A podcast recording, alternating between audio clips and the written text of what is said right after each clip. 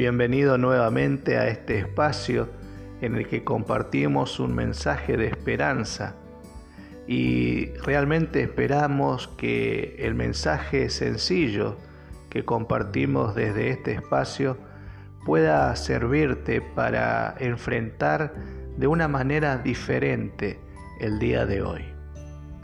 En esta oportunidad queremos hablar acerca de un tema importante para la vida de los hijos de Dios, para la vida de los cristianos. Y vamos a usar como disparador Segunda de Corintios capítulo 4, versículo 8. Estamos atribulados en todo, pero no angustiados, en apuros, pero no desesperados, perseguidos, pero no desamparados abatidos, pero no destruidos. Podemos extraer de aquí, de estos, de este versículo, un principio para la vida de los cristianos, para la vida de aquellos que confían en Dios. El principio de tener siempre una actitud positiva en medio de las dificultades, en medio de las pruebas, en medio de las luchas, en medio de los problemas.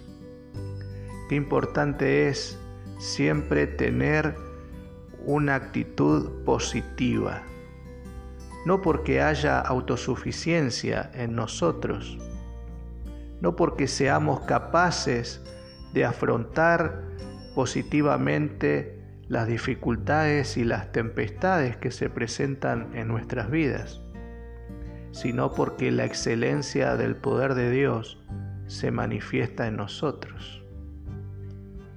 A veces pensamos que los que confían en Dios, los que tienen fe en Dios, los que andan con Dios, los que obedecen a Dios, no tendrán ningún problema, ninguna aflicción, ninguna necesidad, ninguna prueba, ninguna lucha.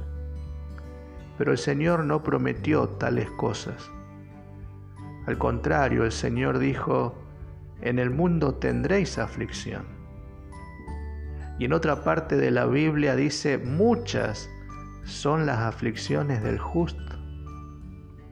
Así que los cristianos, los hijos de Dios, no estamos exentos de tener problemas, de tener dificultades de toda índole porque podemos tener problemas de salud como cualquier otra persona, si somos seres humanos, si estamos en este mundo. Podemos tener problemas de toda índole. Pero el Señor nos dice, confiad, yo he vencido al mundo. Tendréis muchas aflicciones, muchos problemas, muchas dificultades pero de todas ellas yo te libraré. La excelencia del poder de Dios es maravillosa en nuestras vidas. Y por eso quiero quiero incentivarte, quiero motivarte a que ante los problemas, ante, ante las dificultades, cuando las tempestades, las tormentas de esta vida azoten, azoten tu hogar, azoten tu vida, pensa en esto, que hay una esperanza. Y la esperanza está en Jesús. Hay una esperanza.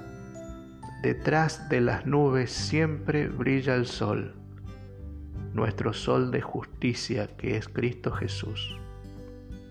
Que el Señor te bendiga y que siempre, aún en medio de las pruebas, mantengamos una actitud positiva porque confiamos en la excelencia del poder de Dios. Se manifestará en nosotros más tarde o más temprano. Será hasta un próximo encuentro la semana que viene. Que el Señor te bendiga.